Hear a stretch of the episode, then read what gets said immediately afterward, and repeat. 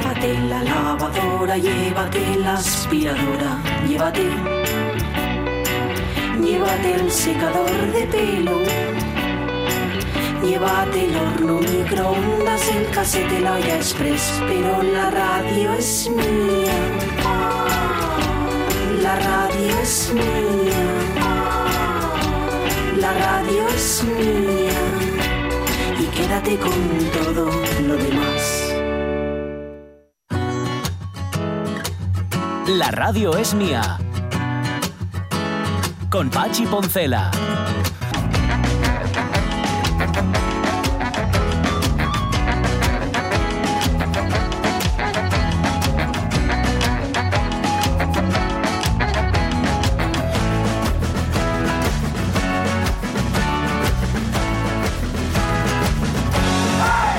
Las 12 y cuarto de la mañana, claro, después de que viene Carlos Sierra, me encuentro con que, no sé, tendría aproximadamente 700 pestañas abiertas aquí en, en el escritorio porque cada grupo, bueno, 700 no, pero como son ocho canciones, pues imagínate tú, de cada uno abrimos pestaña y por, bu- por buscar a los grupos más que nada y ponerles cara y saber quiénes son y si tienen más canciones, en caso de que nos gusten, y si tienen más canciones también para no escucharlas, para no caer en la trampa, porque esto hay que avisarlo también. Claro, este Incluso para darles una alegría en redes, como Incluso, grupo hemos hombre, hecho. sí, nosotros hemos levantado, pero vamos, Ah, hemos imperios. puesto... Sí, no me acuerdo, si te digo la verdad, no me acuerdo cómo se llama Yo tampoco. el grupo ahora mismo.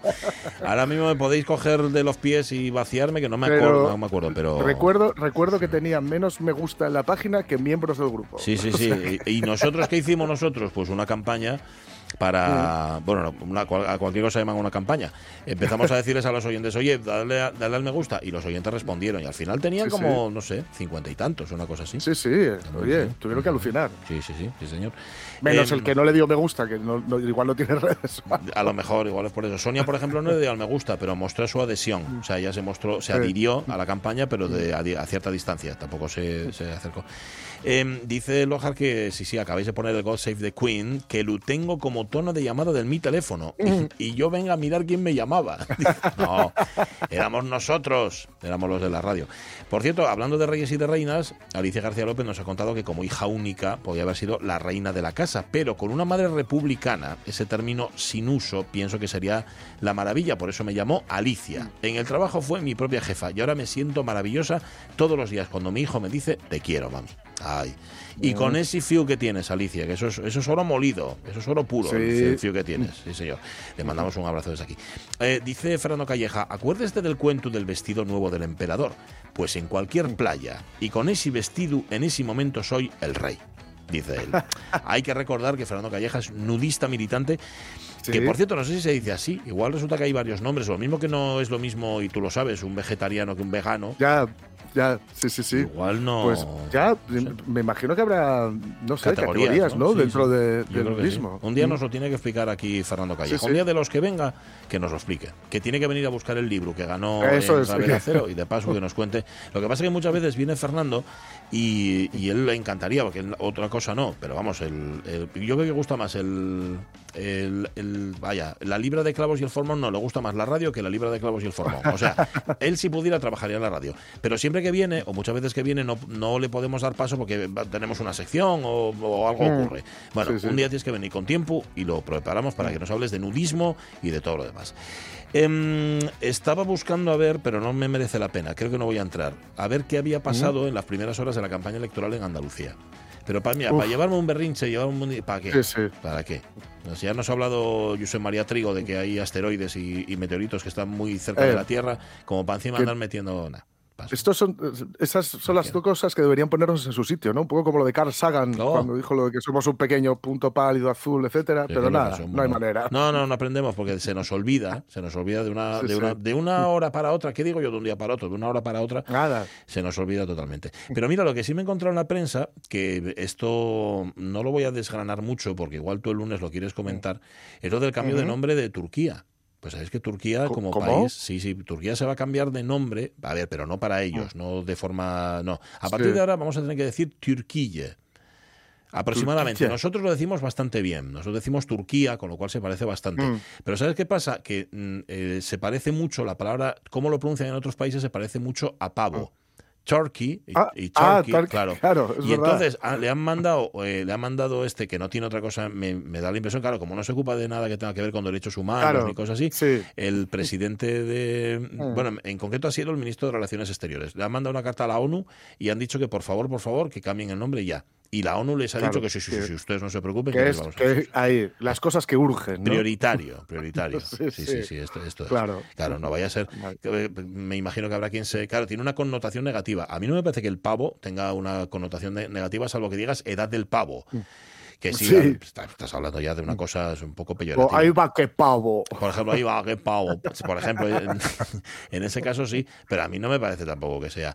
Dice que algunos pueden encontrar este cambio de nombre tonto, un poco, pero coloca a Erdogan, que sabéis que es el presidente turco, en el papel Mm. de protector y salvaguarda del respeto internacional por el país. Esto lo ha dicho un profesor de historia de la Universidad de Georgetown llamado Mustafa Aksakal.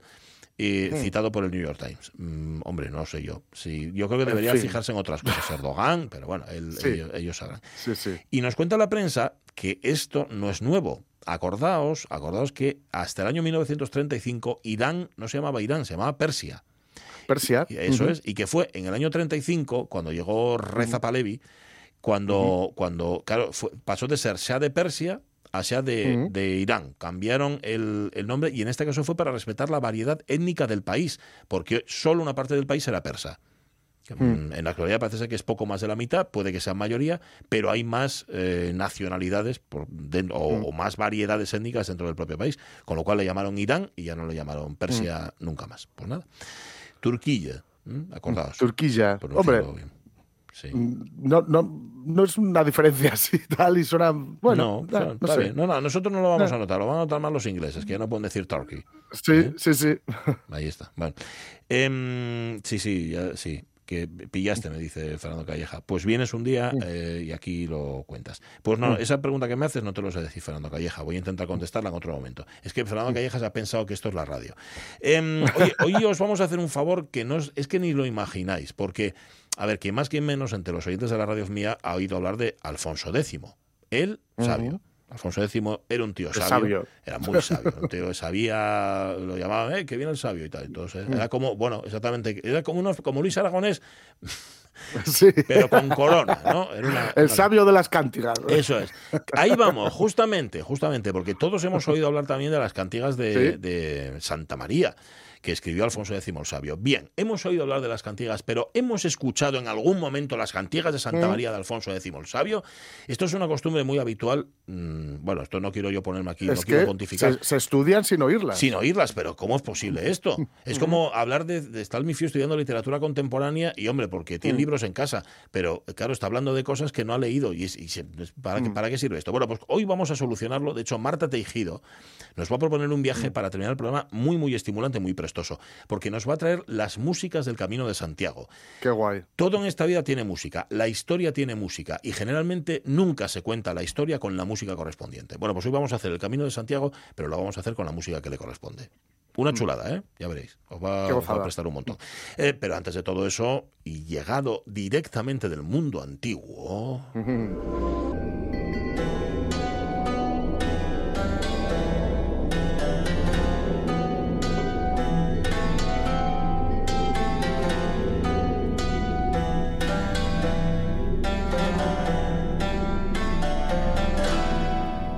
demostrando que nada es tan antiguo como nos han contado, ni tan moderno como parece, el profesor Juan Alonso. Juan, ¿qué tal? Muy buenos días. Hola, muy bien. Muchas gracias. ¿Todo bien? Todo muy bien, la verdad es que Bueno, sí, bien. bastante bien. Tú, tú estás bien, ¿no?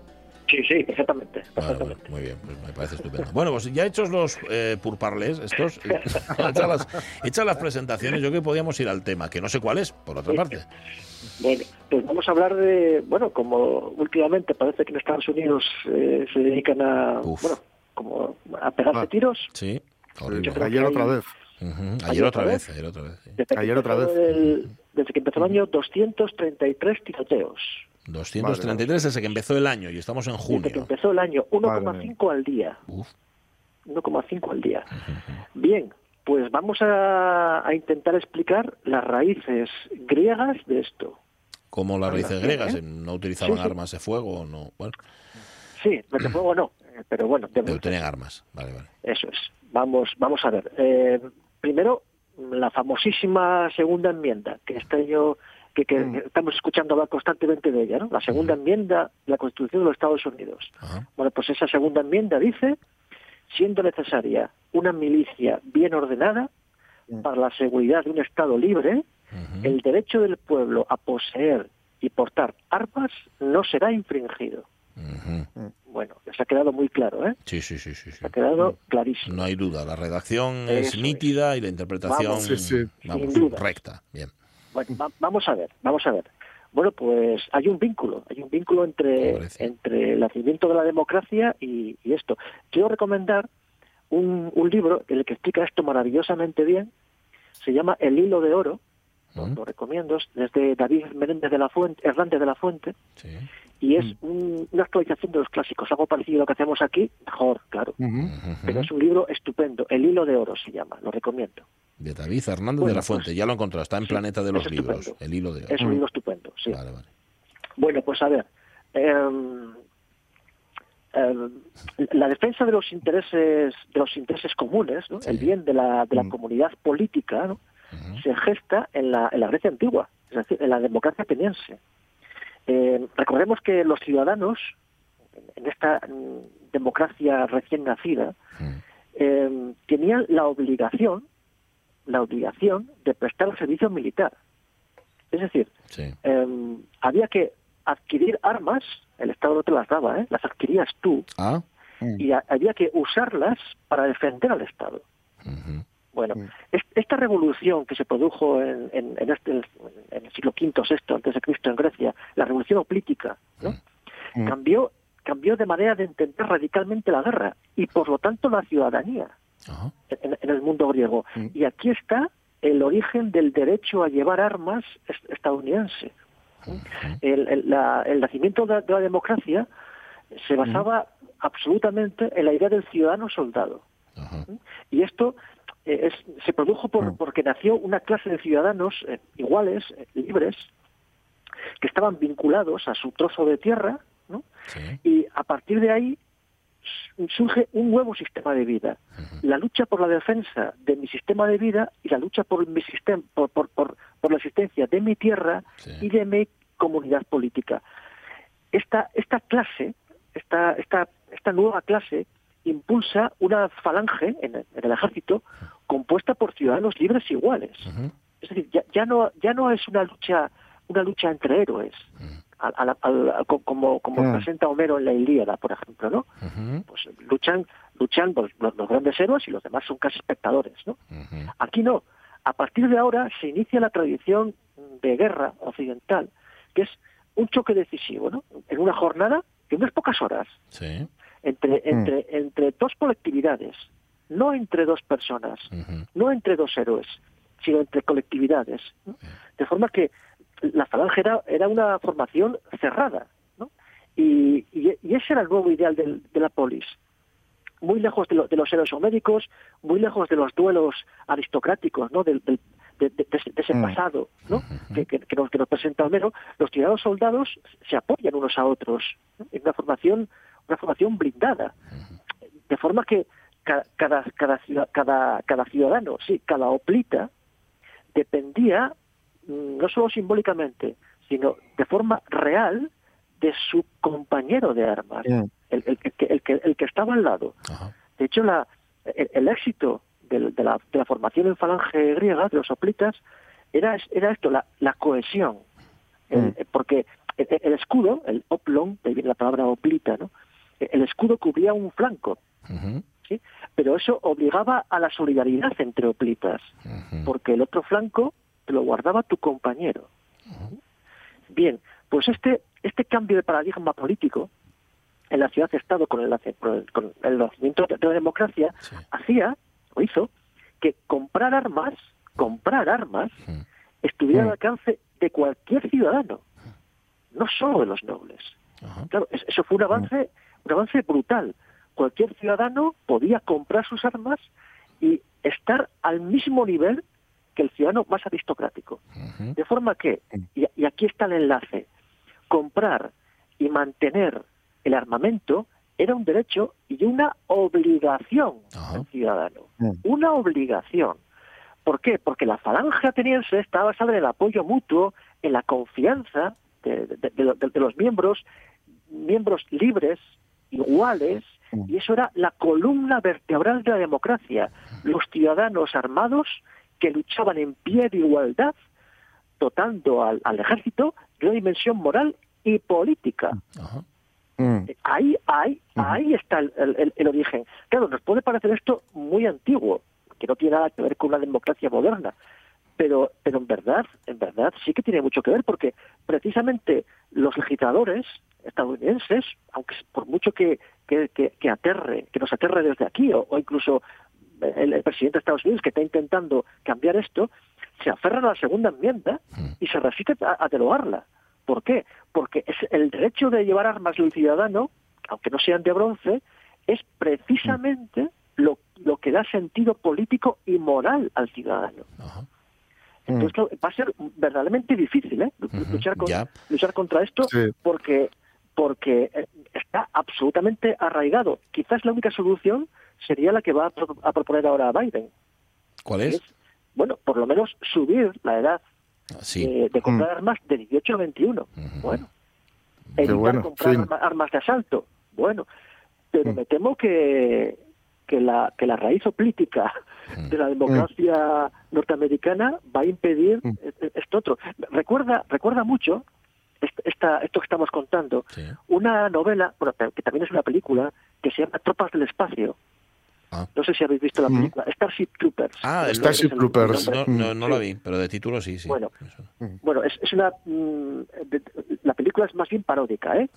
Pero, Mm. pero el libro va en serio. Mm. Es de Robert A. Heinlein, un escritor de extrema derecha, que presenta. La, la novela, la novela es muy, es muy sugerente, ¿eh?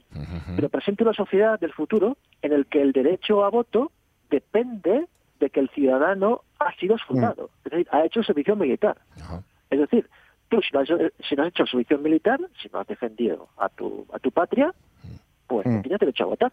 Ya. De forma que Oye, de hecho, no, no sé si me equivoco yo, Juan, pero para ser ciudadano no, te- no era una condición poder costearte el, el- bueno, lo, lo necesario para ser un oplita.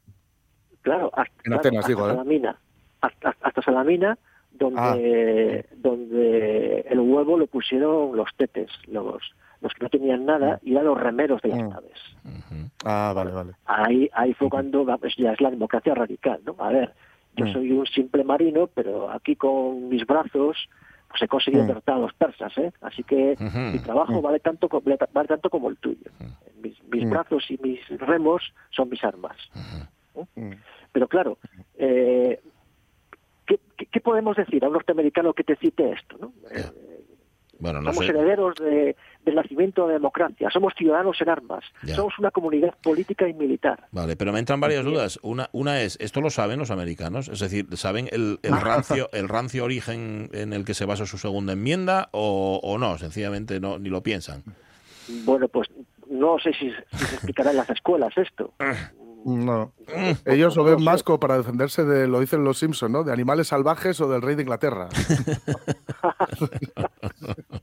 De de. Aunque hay mil- miles de películas en las que se nos vende esta idea, ¿no? Que hay pues, Amanecer Rojo, es- este tipo de, de películas así Sí. que, de que se invade Estados Unidos o hay que defenderse entonces los ciudadanos en armas, formados militarmente, Sí. con sus propias armas defienden, defienden a su patria. Vale. Lo, idea, lo que pasa es que yo suponía que desde Grecia hasta aquí algo habíamos evolucionado y que a lo mejor Mm. la guerra no seguía siendo lo que sustenta los regímenes y los estados y los países y todo esto, sino que yo que sé, tú eres ciudadano no por portar armas, sino por pagar impuestos, ¿no? Que eso tal vez sí que contribuye más, ¿sabes? Una guerra puede, puede haberla o no haberla, pero pagar impuestos para que hagan carreteras, hospitales y todo eso, bueno, igual me estoy yendo del tema. Pero... No, no, estoy co- contigo completamente de acuerdo, pero ahora vete a Delaware o a Oklahoma y, explica explica esto. A ver, en, una asamblea de estas de, de ciudadanos ya, o de la. Asociación Nacional del Rifle, vete allí y, y explica, Explícaselo de pagar impuestos, a ver, a, a ver qué te dicen. Ya, ya lo sé. Bueno, aparte que sí, en efecto, ellos tienen el concepto, tienen, tendrán tantos impuestos, los estatales, los de, bueno, eh, da igual. Oye, y en la antigua Grecia, ¿tú, ¿tú podías mandar a tus esclavos, a tus siervos, en lugar de ir tú No, o no? Eso no se hacía. No, no, no. lo- los esclavos son cosas, son instrumentos animados. Ujú. Eh, Herramientas que eh, hablan. eh, herra- herramientas que hablan, no, no, no son nada. No, por supuesto, no, no puede, parti- no puede participar en, en algo tan tan elevado como es el, Ya, la defensa de la polis. ¿no? Ujú. no son ciudadanos, son cosas. Pero claro, se, se defendía también no solo la polis, que por supuesto, sino también una, eh, unos ideales, ¿no? Un- Claro, sí, sí. Eh, ah, por- por, eso estamos enlazando la el nacimiento de la democracia en Atenas con, con esta democracia norteamericana tan, tan peculiar. Es que sí, es, es lo mismo. Política, moral, militar, Mm. es, es todo uno, una unidad. Pues me queda un poco chafado, fíjate, porque pensaba que esto, sí, pues a ver, que los eh, antiguos griegos, que la Grecia mm, cuna de la democracia y ha inspirado cosas como la segunda enmienda, no sé, me deja así... Sí. Por eso, que, por eso bueno, la- Charlon Heston presidía la Asociación del Rifle, porque Claro. no era griego, pero era casi romano. Pero le quedaba muy bien la faldita. Claro. Claro, claro, claro. Hombre, las, las circunstancias históricas del nacimiento de la democracia nos permiten entender todo esto, ¿no? El ciudadano en armas y todo esto. Como tú decías, Pachi, ahora es un poco más difícil de, de entender. Pero vamos, pero está grabado bueno, a bronce, por, por seguir con el. Ya, ya, ya. grabado a bronce en el, en el alma norteamericana, Ajá, esto de las armas. Que tampoco hay que ir a pelis violentas. Yo estoy pensando, yo ahora que estoy revisitando otra vez el ala oeste de la Casa Blanca, esa maravilla de Oh. serie, eh, se, se sigue considerando como un honor el haber servido al país. Y tú te encuentras con cualquiera que haya ocupado o que esté ocupando un alto cargo, pues yo que sé, Leo, ¿no? El jefe de gabinete, Sí. el piloto cazas durante la guerra de Vietnam y el otro. En Vietnam. y claro, es que cada uno tiene, tiene, aparte de su currículum académico, social o lo que sea, tiene que un- haber servido. Claro, tiene un currículum bélico, tiene que haber servido, en efecto, a la patria. Está muy enraizado. Esto los, los, los viejos atenienses lo entenderían perfectamente. Claro, Claro. claro, claro. Perfectamente. Claro, para uno español esto, esto no vale. Teniendo en cuenta además que todos los que nos fueron hablando de servir a la patria se sirvieron de la patria de una manera Mm, bastante abundantemente. abusiva aquí. Vale. Claro, claro, claro. Claro, y, y todo esto no es no es contradictorio con el ejército hiperprofesional de Estados Unidos, no tiene nada que ver. Mm. Pues ellos tienen un ejército prof- muy profesional, muy bien pagado, tal. pero además los ciudadanos en cualquier momento están dispuestos. Ya. Bueno. En fin. Eh, gracias, Juan Alonso. Un placer. Chafao me voy, eh, chafao, que lo sepas. Sí, sí, sí, sí, que pensé que era otra cosa. Pero mira, me voy, me voy a comprar este libro que tú recomiendas, de David Hernández de la Fuente, El hilo de oro, que lo edita Planeta de los oro. Libros. Los clásicos en el laberinto de hoy, que es justamente de lo que va esta sección. ¿Ya sabes la del viernes que viene? ¿Ya sabes de qué vas a hablar?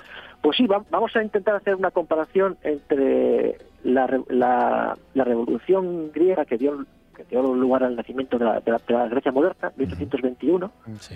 Mm, con lo que está pasando en Ucrania. Ah, Anda. Sí. ujú, y lo conseguirás. Vaya charco, amigo. Ya, ya. Hay algunos paralelismos. Ujú, sí, señor. Ahí fue donde murió Byron, ¿no? ¿No fue ahí donde, Pues sí. donde se lo sí, sí, cargaron? hay- no, no, no murió en batalla, ¿eh? No, no, pero bueno, estaba por ahí. No. Estaba por ahí Pero haciendo bueno, grafitis. Estaba, estaba, estaba allí y, bueno, y dio pasta para, para, la, para la revolución griega y se de griego y todo muy romántico. Sí, señor. Y bebía vino griego de mi tierra natal. Eso. Un Como abrazo. José Vélez. Como. José Vélez, igual, igual. Un abrazo, Juan Alonso. Cuídate mucho. Abrazo. Adiós, adiós, adiós.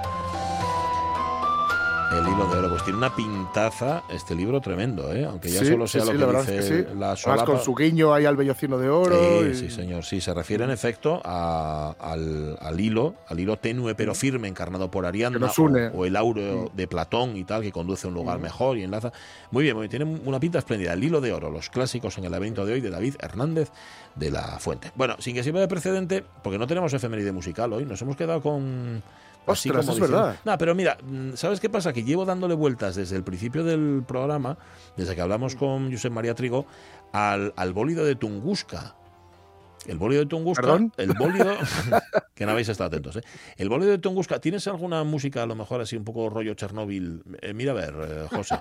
Mira a ver, algo así. Me- busca la banda sonora de Chernóbil, que igual no sirve para esto. Mira, el bólido de, de- de- vaya, de Tunguska fue un meteorito que luego habrá que ver también, porque ya explicaba el profesor, decía, él, a ver, llamáis meteoritos a todo, y no todos son meteoritos. Bueno, fue una gran explosión, esto lo cuenta la Wikipedia, que ocurrió cerca de, de un río que hay en la gobernación de Yeniseisk que ya no se llama así, que está en Rusia. Bueno, esto fue en la mañana del 30 de junio de 1908 aproximadamente a la hora del a la hora del desayuno. El té. Ahí está, a la hora del té. Estaban tomando el té de la mañana y de repente en la taiga siberiana afortunadamente, porque esto suele ocurrir así, suele ser en sitios que no están muy poblados, Sí. cayó el meteorito en cuestión. Aplastó aproximadamente, esto también lo contaba el profesor, 80 millones, 80 millones de árboles, Ostras. 80 millones de árboles, ¿eh? con, con su tronco, con su Mucho copa, árbol en Rusia. Mucho árbol. Y todos, y todos por tierra. Em, 2.150 kilómetros cuadrados de bosque. Y los informes de testigos presenciales sugieren que al menos tres personas pudieron haber muerto en el evento. Claro, si la historia la escribieron los árboles en lugar de escribir a las personas, Claro. dirían que fue, lo llamarían la masacre o, o Sí, la sí. desgracia, lo que Si lo sea. de- contara Bárbol, eso, si lo contara Bárbol sería tal. ¿no? No, mm. Tres personas que también, qué mala suerte. O sea, cae un meteorito en la taiga rusa y vas a estar tú debajo, chico. O sea, es como. Es que, No. o sea, estás entre, entre, entre 20.000 árboles Eh, justo. Y, y justo va, va a caer, vas a estar tú donde no tenías que estar. Además, a la hora del desayuno, que hasta ahora, yo qué sé, podías estar justamente eso. Es que eh, digo lo del desayuno porque en la Wikipedia aparecen varios testimonios de personas que estaban allí, pero que lo vieron desde casa. O sea, estaba. Como el niño gallego, ¿no? Eh, pues yo estaba desayunando y vi de repente una luz ahí fuera y ven, ven, que es un meteorito. Y cayó, y cayó el meteorito. Parece ser que fue, todo esto se atribuye, eh, ya digo, estoy citando a la Wikipedia, como veis siempre Sí. vamos a las fuentes Fidedignas. fidedignas, la que no más que mm, eh, porque explotó en el aire un, mete- un meteoroide. Se clasifica como un evento de impacto, aunque no se haya encontrado nunca un cráter de impacto. O sea, mm, hubo fuego, se vio una luz, eh, los árboles mm, ni pa' qué, de hecho hay fotografías, porque esto es del año 1908, pero no se vio en ningún caso meteo- meteoro o cráter provocado por un meteoro. Se cree que el objeto se desintegró a una altura de 5 a 10 kilómetros en lugar de haber golpeado la superficie de la Tierra.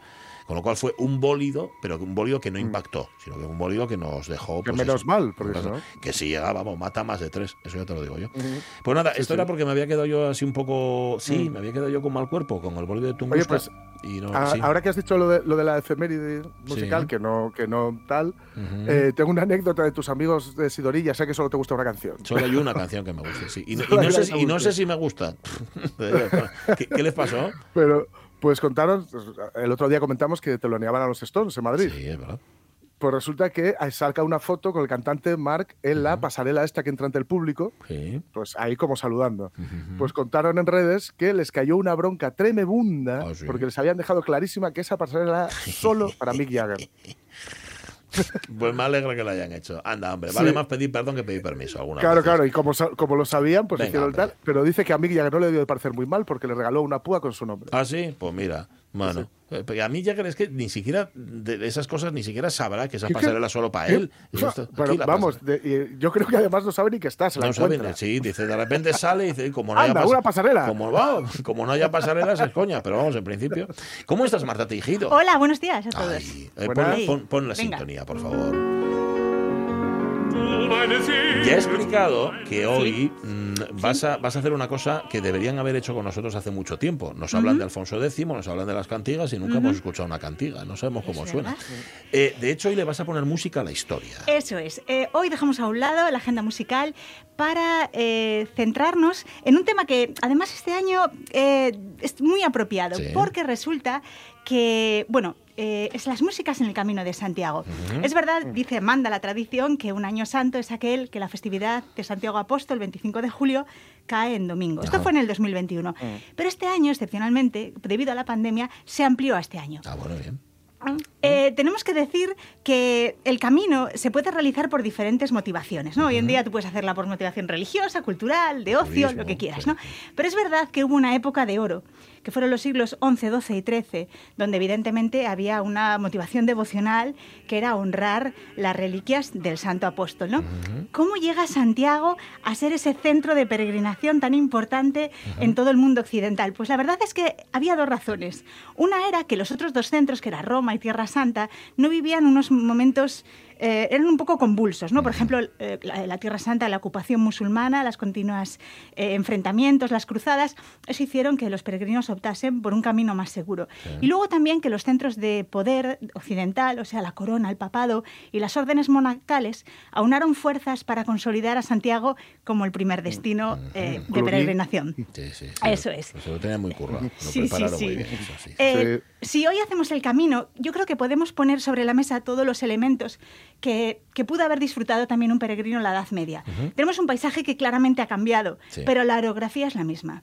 Tenemos también la posibilidad de entrar a esas edificaciones que se construyeron en torno al camino. Hablamos de iglesias, de monasterios, de hospitales. Podemos apreciar también dentro su decoración escultórica, la decoración pictórica. Pero ¿qué pasa con la música? Este es el único elemento Eso que ahora pasa. no lo podemos Pero generalmente pasa con cualquier momento de la historia. Sí. Oiga, dígame Sí, cómo sonaba sí, sí. aquel momento Sí. histórico. Este con más razón, que estamos la música, cómo era, qué características tenía, porque en aquel momento inundaba cada una de estas edificaciones y era constante su sonido a lo largo del camino. Así que empezamos por ahí. ¿Qué fuentes voy a utilizar? Dos fuentes. El Códice Calixtino del siglo XII, Sí. eh, que era una compilación de textos, de músicas que se usaban en todos los oficios y las misas. Y bueno, tristemente famoso, porque hace 11 años, ¿te acuerdas que verdad, los lo sustrajeron birlaron. del Ay, archivo catedralicio? Luego apareció. Sí, lo tenía el electricista. Sí, lo tenía- bueno. había, ido, había ido llevándose cosas y un día dijo, oye, ¿y este libro? Venga, va, nos lo llevamos. Pero luego resulta que era uno de los testimonios documentales más importantes de la Edad Media. Eh, pequeño detalle. Pero Mm. Sí. bueno, se recuperó, que es lo importante. Bueno, pues este códice calixtino... Eso, incluía las músicas eh, que sonaban en aquel- que tenían que sonar en todas las eh, misas y oficios que honraban a Santiago. Pero es que no solamente era la Catedral de Santiago, se enviaron copias a cada uno de estos templos religiosos, por lo tanto, el peregrino podía escucharlas a lo largo de todo el tiempo que Ah. durase su O viaje. sea, que no hay un solo códice calistino, sino que esto Sí, o aparece sea, en lo que es las partes musicadas, es. estas digamos que se copiaron y se llevaron Correcto. a diferentes lugares. Bien. Vamos a empezar escuchando ya la primera obra. Eh, además, una obra que desde el punto de vista musicológico es probable que sea lo más importante del Códice Calistino, porque es la primera obra polifónica a tres voces escrita en toda la historia de la música occidental. Oh. El título es Conga- Congaudeant Catholici, o sea, alégrense los católicos, y es evidentemente para tres voces, un bajo y dos barítonos. O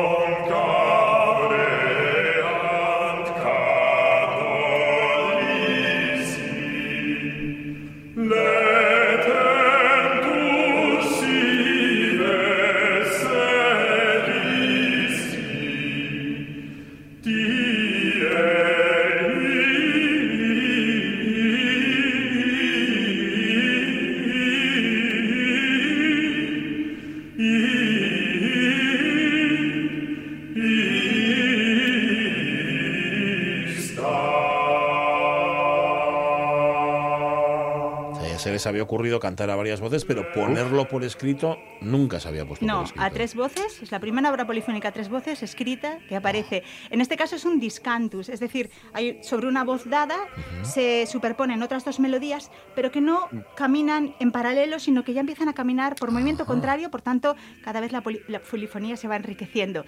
Hablando de otra cosa, la notación musical. Sí. Eh, es que en ese sentido, en el siglo XII todavía era muy inicial. Eh, en realidad, hasta el siglo VIII después de Cristo, nunca había habido una grafía, desarrollada una grafía musical estandarizada.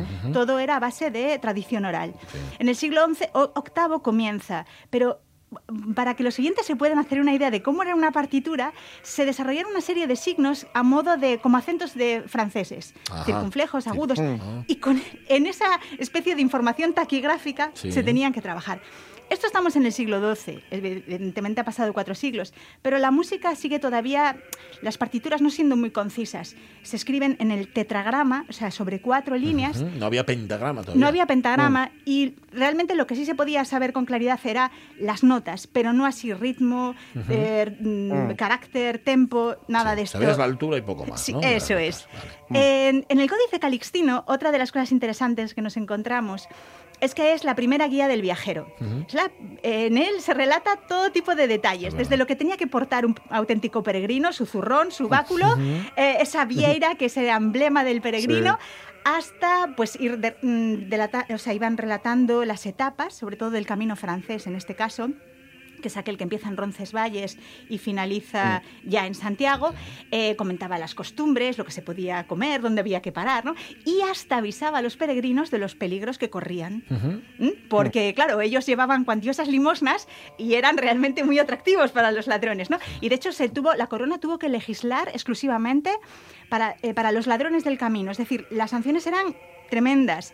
O, o riesgo de excomunión o de pena de muerte. Oh. O sea que, Ostras, ¿por sí, qué? Porque el sí, camino, aparte de un intercambio cultural, era un intercambio, o sea, era un centro, o sea, un lugar de mucho interés económico. Hombre. Era un centro de comercial, por así claro. decirlo, ¿no? Eh, vamos a escuchar ahora el segundo número. Es precisamente el número musical con el que concluye todo el Códice Calistino, que aproximadamente tiene unas 150 partituras. Eh, este mm, eh, Dum Pater Familias, cuando Dios Oh. Padre, se supone que es el himno de los peregrinos o el canto de Ultrella, pero yo he buscado una versión que es exclusivamente instrumental. Y aquí hay que tener una cosa en cuenta. En aquella época solo se escribía música, la música vocal, pero se sabía que todos los peregrinos portaban instrumentos y los hacían tocar, eh, y en este caso, pues lo que hacen es una improvisación sobre ese himno de los peregrinos o canto de Ultrella. Eh, aviso ya a los oyentes que van a oír sonidos eh, de instrumentos a los que no están, bueno, no, suele, no suele estar uno acostumbrado, ¿no? Principalmente ahora vamos a ir un poco el inicio la percusión y luego aparecerá el organistrum, que es una especie de zanfoña. Vamos a oírlo.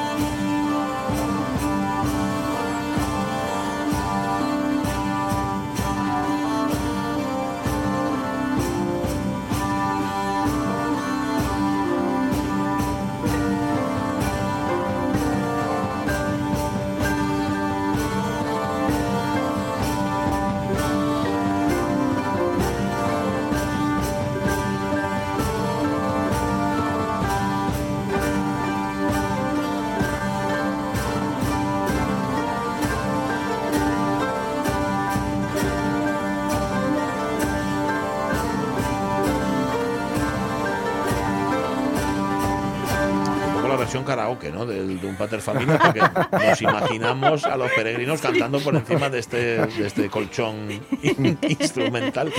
Sí, nunca mejor dicho. Pero qué impresionante tiene que ser, claro, se estaban acercando a Santiago y se ponían a cantar este himno, tenía que ser sobrecogedor escuchar esto, ¿eh? Sí, sí, Ay, sí. qué respigo, súbelo un poco, súbelo un poco. Oh. Sí, ahí hay instrumentos que identifican, suena como un arpa, parece ser. Sí, bueno, una arpa románica, tambores, hay salterio, hay Sí. fídulas o antiguas violas, violas muy mm, todavía pues en, en un estado muy inicial, ¿no? Eh, eso que también quería comentar, esos instrumentos evidentemente ya han pasado 900 años, eh, no se ha podido conservar ninguno, no han podido sobrevivir a los avatares del tiempo, pero tenemos una manera de saber cómo eran con exactitud y es gracias a, la reconstru- o sea, a las eh, reconstrucciones en, en piedra que se hacían sobre todo en los Claro, pórticos. mm, claro. Sí, Claro. eh, mirar, el 90% de las, digamos que de las representaciones de música o de instrumentos en piedra se agrupan precisamente en esos templos que se desarrollaban a lo largo, que se construían a lo largo del camino. Y por proponer uno que igual conocen todos los oyentes, que es el Pórtico de la Gloria, del Ah, maestro hombre, Mateo, el no. más perfecto de todos. Eh, en él se desarrolla una imagen, o sea, una escena recurrente, que es la del Apocalipsis, ¿no? Entonces, los 24 ancianos, que cada uno porta un instrumento. En total, hacen un total de nueve, entre los 24 se reparten nueve instrumentos. Es tan perfecta la, como, como se esculpieron esos instrumentos que la Fundación Barría de la Maza hizo una labor increíble en conseguir eh, hacer una reconstrucción de estos en madera. Qué barbaridad. Sí, pues eh, sí, y ya, te- ya os digo, si- a lo largo de to- todo la catedral de Jaca, o sea, eh, la catedral de León, si nos fijamos en esos pórticos, normalmente los dinteles o en el tímpano, Sí. podemos ver estos instrumentos perfectamente. Estos, estos que están sonando y que en efecto se reconstruyeron, pero basándose en piedra. Primero, Sí, sí, en piedra, porque claro, no- ya no han llegado a nosotros. Y ahora pasamos a la otra fuente. Comenté que era el Códice Calixtino Sí. y ahora hablamos de las cantigas de eh, Santa María de Alfonso X. Es- estas ya son de un siglo posterior, son del siglo XIII. Alfonso X, que fue el rey de de Castilla y León, que se crió en Galicia, y lo digo porque es la justificación de que estén en lengua galaico-portuguesa. Ah. ¿Mm? Él fue un hombre que enriqueció el mundo de la cultura, de la ciencia, también de las leyes, el mundo y mm, por eso se le apodó con el nombre de Alfonso X el Sabio, ¿no? Bueno, pues estas cantigas que son monódicas, es decir, estas sí que son obras con una sola melodía. Que solían tener estructura de estribillo, estrofa, que se iba alternando.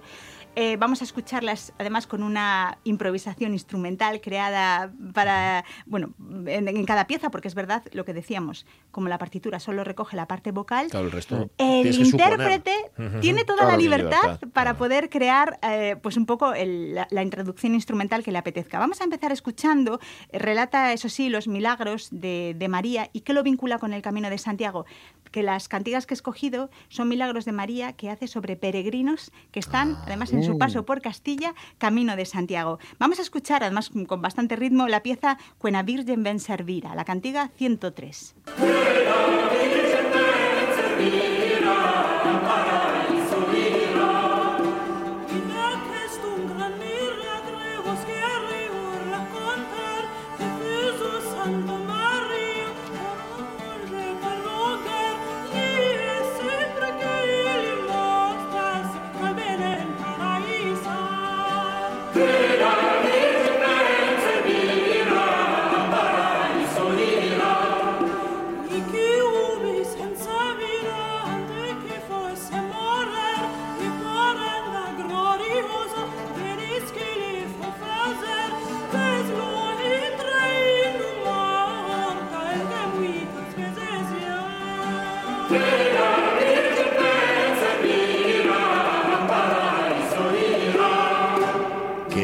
Dices que esta música, además escuchando estos laudes o lo que sea, no tengo ni idea, Mm. es que esta música es eh, árabe o de origen árabe y, Sí, y te tiene lo también crees, ¿no? muchas O, influencias. o- o pop, porque la estructura pop. es completamente pop. Totalmente. Sí, bueno, eso est- también, ¿no? estribillo, estrofa, Sí, Sí, sí, está también influenciada por las músicas de los trovadores provenzales. Ah. Eh, Eran más de 400 las cantigas que agrupaba todo este, todo este libro. Quería, eh, están agrupadas en cuatro códices y quería un poco eh, pararme un momento en pensar el valor de esos códices, ya no solo artístico, que está claro, por los textos que recogía, por las músicas en este caso, y también por toda esa tarea de iluminar el códice con, con pequeñas imágenes o miniaturas, ¿no? que aparte de embellecerlo, aportaban una eh, información complementaria al texto, pero también por la labor artesanal de la realización de un códice. Se decía que para realizar un códice había que sacrificar un rebaño entero Oh. para conseguir, una vez curtidas las pieles, la cantidad de pergamino suficiente para poder llenar las páginas de ese códice.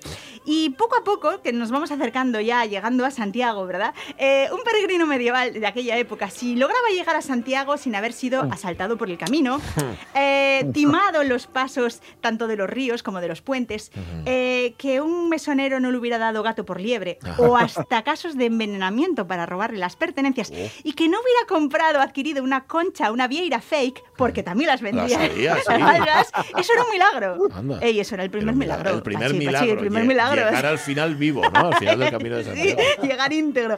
Eh, así que vamos a, a escuchar ya por último eh, la cantiga número 26 que se llama Non e gran cousa. Pueden escuchar el ritmo, pero es increíblemente eh, eh, intenso con Sí, sí, que sí, sí. comienza. ¿eh? Dale, dale.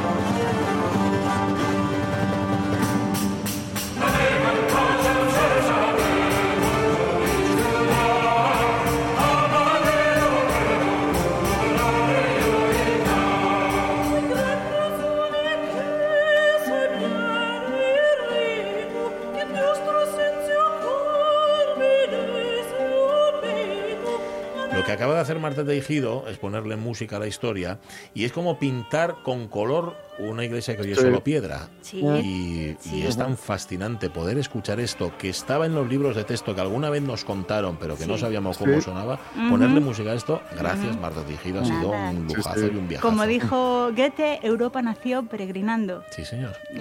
Y ahí seguimos peregrinando. Sí. Cantiga 26 y con ella nos vamos a ir.